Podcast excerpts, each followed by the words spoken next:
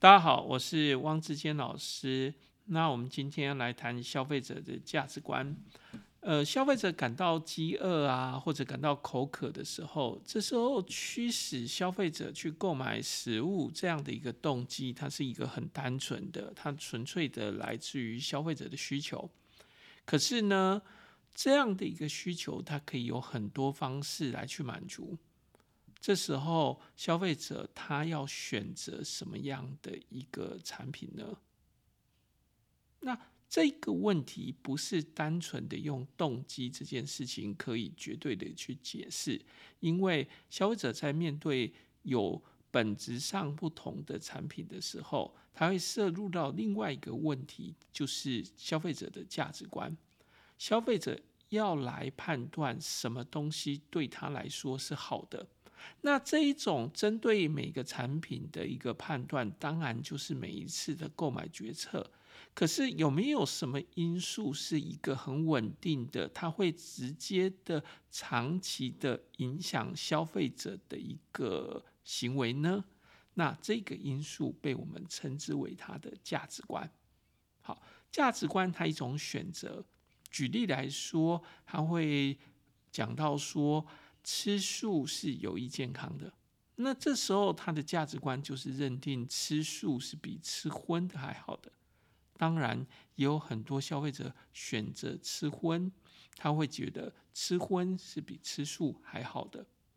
那消费者会觉得家庭安全是很重要的，那这时候他可能的认定是家庭的安全会胜过财富。胜过很多事情，所以呢，他可能会放弃一个派驻国外的一个高薪的工作机会，只为了他希望能跟他的家庭就是长期的生活在一起，而不是要分隔两地。那这就是一种重视家庭的价值观，那重视自尊的价值观。他可能会认为低薪可是有尊严的工作是胜过高薪但没有尊严的工作。这时候，他就是把这种薪水所带来的一个财务上的好处，跟一个尊严，这种心理上的尊严所带来的一种心理上的好处，去做一个价值的一个评判。那消费者如果认定钻石是它，它代表的是真爱，那他可能会觉得购买钻石是胜过购买其他的商品。所以呢，我一个定情戒指，它必须是一个钻石。我把这笔钱省来买更有价值的一个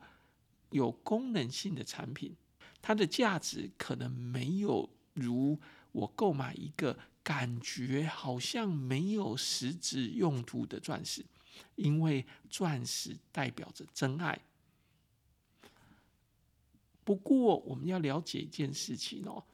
价值观并不是在指一个单一的一个购买的选择，它是一种价值体系，也就是说，它是一个一连串的一些价值评判所形成的一个体系系统。它不是说我这一次吃素，或者我这一次买什么产品，就是指我具有什么样的价值观。我们要讨论的是，消费者非常稳定的觉得什么事情是比什么事情还好的，这才是我们所说的这个价值观。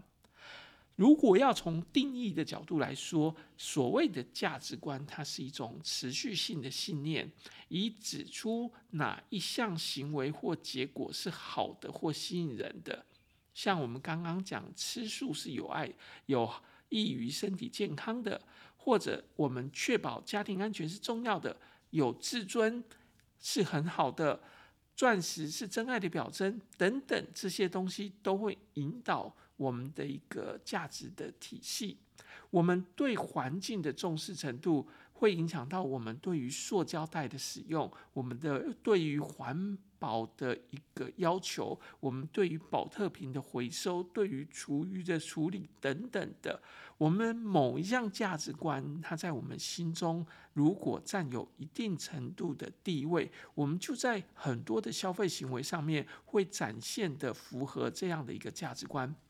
我们所拥有的这种整套的价值观，它跟个别的价值观之间的相对的重要性，架构了我们的一个价值体系。所以我们在每一个购买决策的时候，都有可能受到我们这个价格价值体系所影响。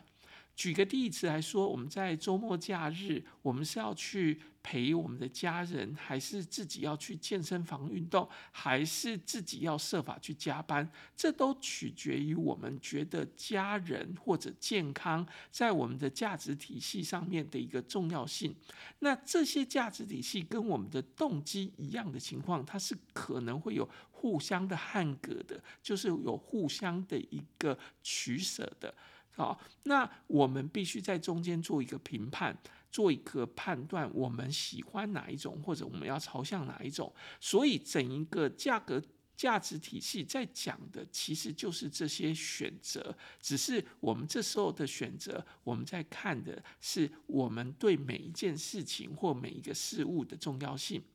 那这种价值观，它可以分成叫做社会的价值观或者个人的价值观。所谓的社会的价值观是种每某一种的价值观被整个群体成员所共同拥有，那我们就称它为是一种社会的价值观。这是已经成为这一个群体里面所有人的一个共同的一个刻板的印象。那这样的一个东西，我们可以称它为社会价值观。所以它是一种社会或群体的一个正常行为。而我们的个人价值观是从社会价值观里面筛选出来的，然后发展出自己的一个价值体系。它是指自己的一个行为，那自己的这个行为，它反映着各种的社会价值观，可是它也反映着个人的独特行为。那当然，这种独特行为也包括了消费行为。要怎么解释这件事情呢？就是我们整个社会可能有一种集体上的一个价值评判，所以在我们今天的这个时间点里面，在我们台湾的这样的社会，我们可能会觉得，呃，环保是很重要的。我们可能是觉得说，所有人之间的一个不歧视、公平平等地对待，我们对于自由财产权的一个。尊重我们对于行为的尊重，我们对于言论自由的尊重，我们对很多事情的尊重，是我们的一个社会的整体的价值观。好，那这种整体的价值观不代表每个人就一定拥有，有些人可能对于整个社会里面的某一种价值观，也许并不完全认同，或者是说他可能觉得社会的这些价值观里面哪一个价值观是更为重要的，所以呢，他会根据这种整体社会的价值观以及他个人的价值观，发展出他自己的价值体系。那这个自己的个人价值观体系，它就会决定他的一个消费行为。但我们在这样的一个过程中，我们还会是说，我们整个社会还是存有一个价值观，因为普遍来说，这个社会里面大部分的人在面对这件事情的时候，他都会选择这样的一个方向。那这种共同的选择，就是整个社会的价值观。那为什么我们会需要这这种社会的价值观呢？因为成为一个行销工作者或者一个消费者行为的一个工作者，你必须知道，在这个社会里面，大家共同的想法。举个简单例子来说，这个社会的人对于家庭的想法是如何？这个社会的人对于学历的想法是如何？这个社会的人对于每一件事情他的想法是如何？那整体来说，如果我今天大家这个社会里面对于家庭都是非常重视的，你就会发现你的产品必须要去符合这个整体的社会的价值观。所以那种违背这种原本的家庭的一个想法的一个产品，它不容易的获得整个社会的肯定。刚刚讲的例子里面，例如像是对于文凭的重要性的一个价值观，如果整个社会是对于文凭的重要是非常非常在意的，这时候你会发现，你发展的这些课程，如果它跟文凭完全没有办法搭上边，它纯粹是一个个人的进修，那在这一种社会里面，你就不容易获得消费者的青睐。相反的，如果这个社会对于文凭并没有太大的在意，那你就会发现一件事情。当我们设计出一个产品，这个产品跟文凭没有关联的时候，例如它是一个远距的线上的一个教学课程，可是它不会颁发任何的证书。这时候，如果这个社会并没有在乎那个文凭，那这样的课程仍然能够获得这个社会的青睐。相反的，如果这个社会非常重视文凭，这时候所有人都会问同样的问题：我上完这堂课会不会有证书？会不会有学位？会不会有什么样的一个成绩单？那这些情况下，你就要对你这种数位学习的课程做某一种程度的一个调整。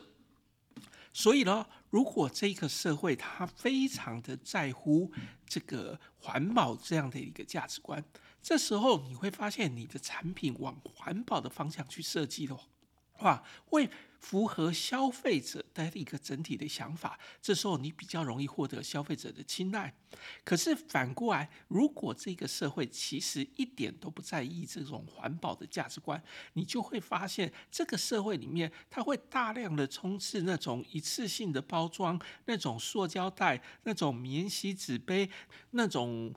用一次就会抛弃的各式各样的不环保的产品。因为这个社会，如果他一点都不在意这种环保的话，你会发现他们会以方便为主。可是反过来，如果这个社会大部分人都认定说环保是一个非常重要的，这时候你会发现，如果你公司里面做的很多行为其实是不环保的，可是消费者他就会觉得这些不环保的东西是一个负面的，那他就会。对你的公司采取一些比较负面的一个评价，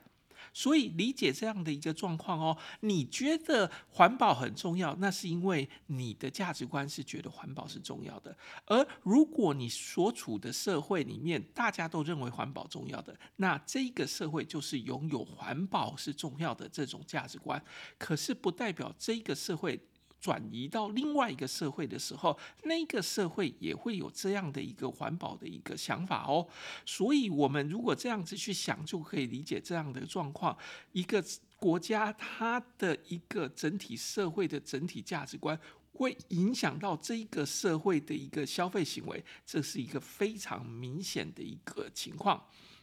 在这里，我们要谈一件事情，就是个人的价值观是从社会的价值观里面去抽取的。因为我们不是自外于这个社会的，所以我们每天接触到这个社会，那这个社会里面所养成的一个整体的价值观，它就会影响到我们自己的价值观。但我要说，不是每一个消费者他的价值观都跟其他消费者相同，所以这个消费者他可能培养出他自己的独特的。价值观，那这种独特的价值观就更会影响我们的消费行为，因为他的这种想法跟我们整体社会其他人的想法是不一样的。也就是说，如果我们今天是针对社会里面的一小群消费者所搭配出来的一种特定的产品，那这种特定产品就可以拿来适用在这种特殊的一个价值观的消费者身上。那这种特殊的价值观的消费者身上，他可能。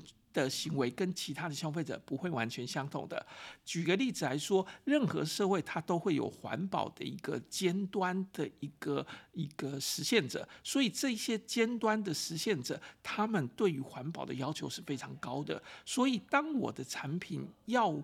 特别符合环保的要求的时候，才会获得这一群环保尖端的消费者，他对于环保的要求。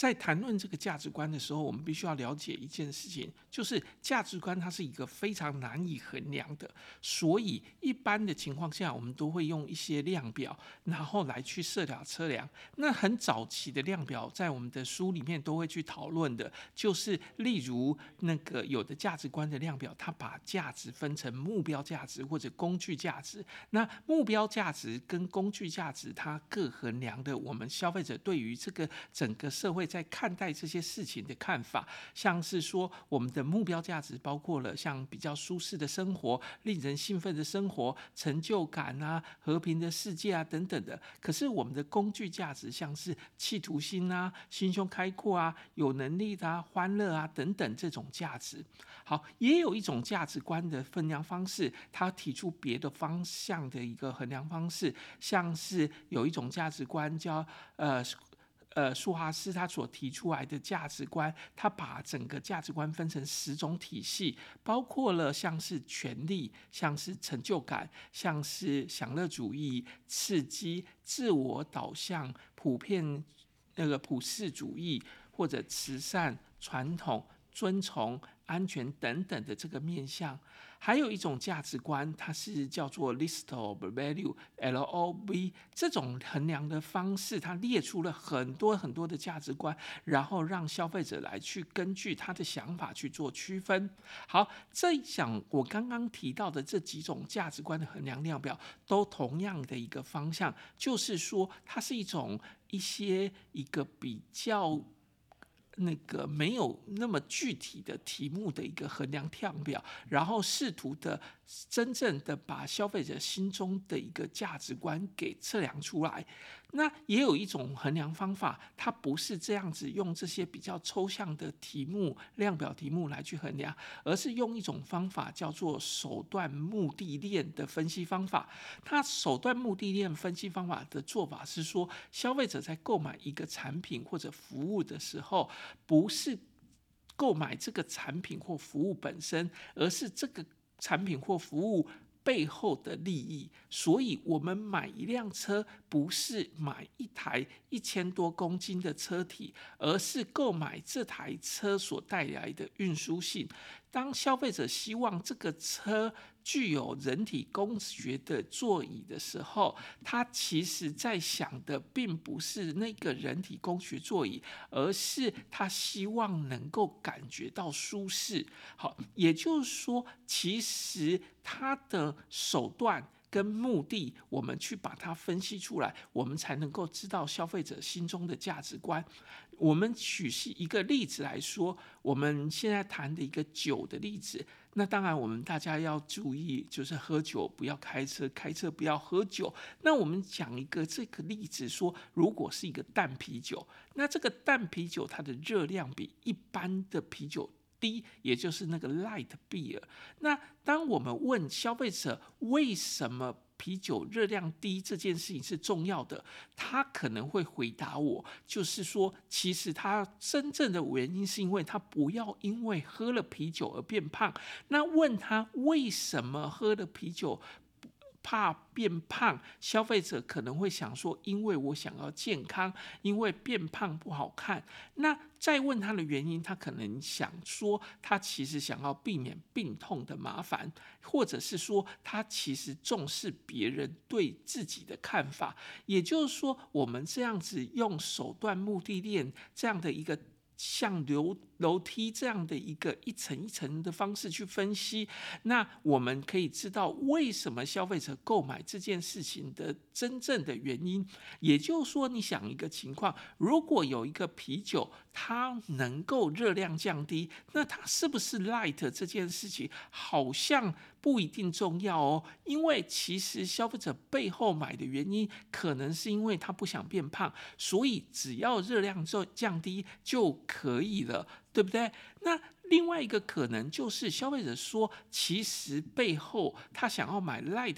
Beer 的一个可能原因，是因为他避免病痛的麻烦，因为喝啤酒很可能造成一些病痛的问题。那你再进一步分析说他病痛的问题是什么？他很可能最后告诉你说，因为他会有尿酸过高、会痛风的问题。那你就要去研究或者是理解一件事情，就是说，所以这时候其实他真正的原因，因是因为他希望在这个啤酒的享乐，就是喝啤酒的快乐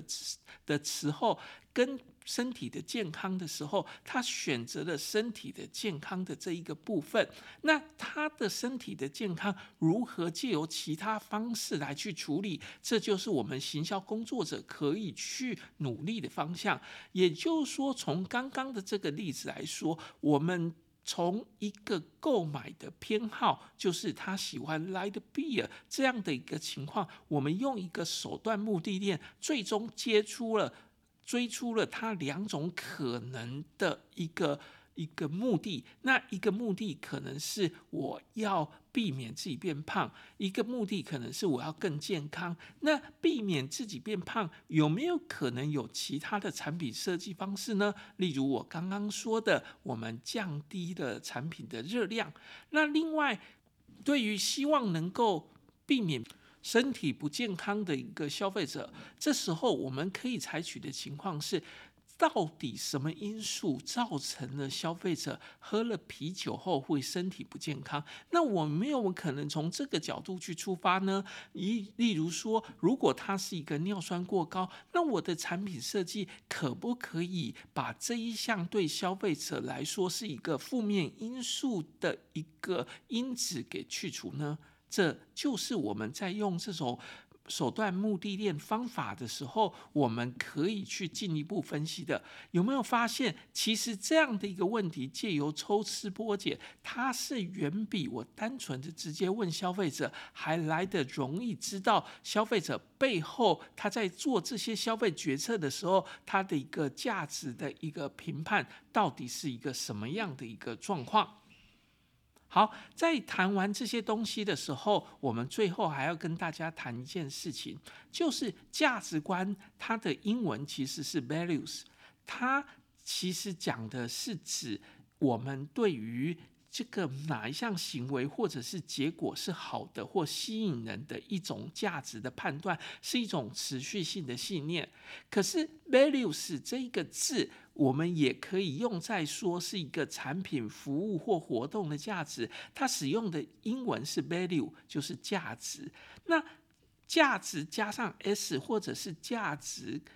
没有加上 s，这两件事情好像它其实只是单数、复数的一个想法的差别。那我们怎么来去区分这两件事情呢？要跟大家理解一件事情，就是。价值观，我们在讲这件事情的时候，我们在讲的是一种体系，是一种持续性的一个信念。那这种持续性的信念，它来帮我们决定什么是好的，或者我会选择什么产品。而每一个产品、每一个服务、每一个活动，它本身都会有价值。这种价值包含了货币层面的价值，也包含了非货币层面的价值。它是一种价值。所以呢，我们在讲这些事情的时候，我们要理解这样事情。这两个字，它会有可能某种程度的混用的，这好像很多商管的名词都一样的状况。如果我们要去区分需要跟需求，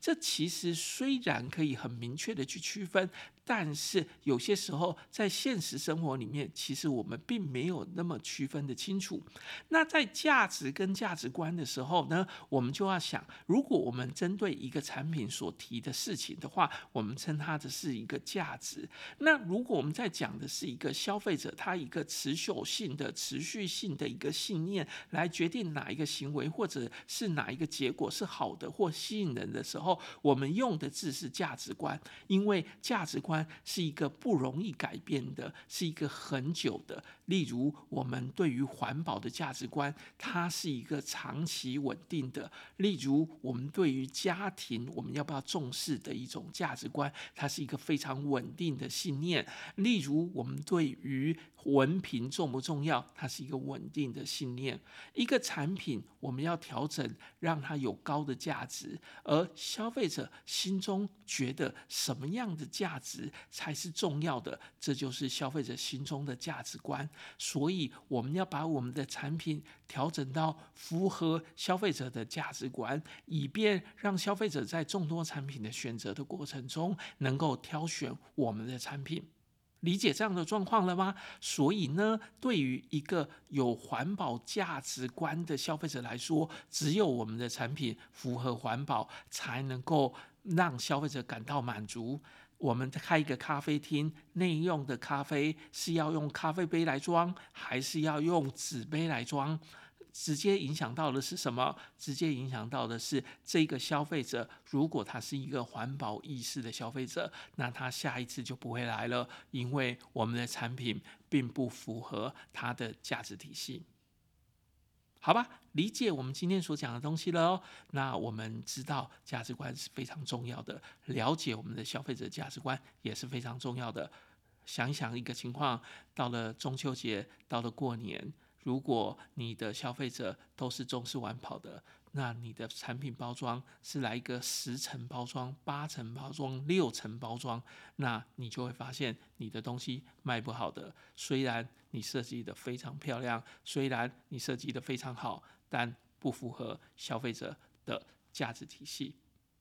好吧，这就是我们今天的内容。谢谢大家。